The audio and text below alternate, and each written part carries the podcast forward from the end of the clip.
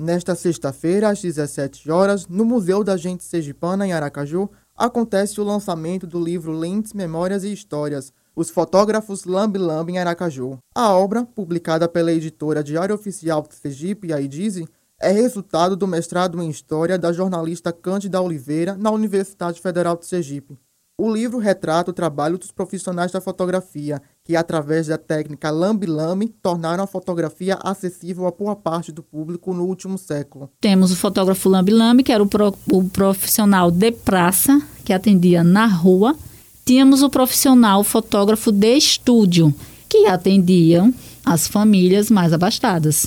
Quem tinha um poder aquisitivo menor, ela procurava geralmente o fotógrafo de rua, o fotógrafo lambi-lambi e ou foto oiti, né? Muita gente também chama de, de foto oiti. E assim a, a, fotografia no, no país, aqui em Sergipe também, ela é popularizada dessa forma. Segundo a autora, a ideia de pesquisar o assunto surgiu ainda em sua graduação e foi aprofundada no mestrado em História. A minha curiosidade pela fotografia Lambi Lambi começa no curso de jornalismo.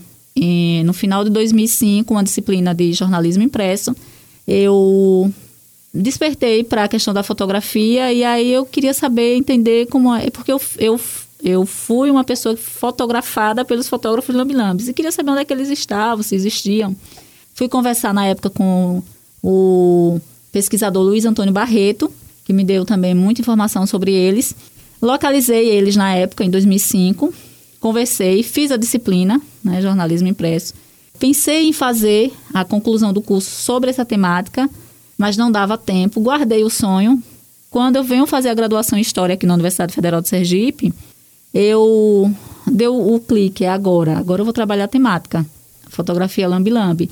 E aí concluo o curso, né, com o trabalho de conclusão de curso sobre a fotografia lambi-lambi.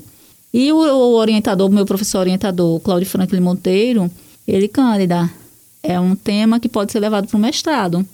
Faça um projeto, desenvolva é, é um assunto que rende, e de fato rendeu. Cândida também relata que transformar a sua dissertação de mestrado em livro é uma maneira de destacar o trabalho realizado pelos fotógrafos. Conversando com os fotógrafos, né? Conversando com. Eu conversei muito com o memorialista Murilo Meles. É, a gente percebe que a história ela precisa ser expandida para o povo, precisa sair de dentro da academia e ir para a rua. E fazer uma dissertação de mestrado e deixar guardada é, seria continuar dando invisibilidade a esses fotógrafos. E por tudo que eles fizeram né, na fotografia, é, pela questão da democratização da fotografia, do trabalho desenvolvido por eles, eles merecem ser ter visibilidade, ter voz.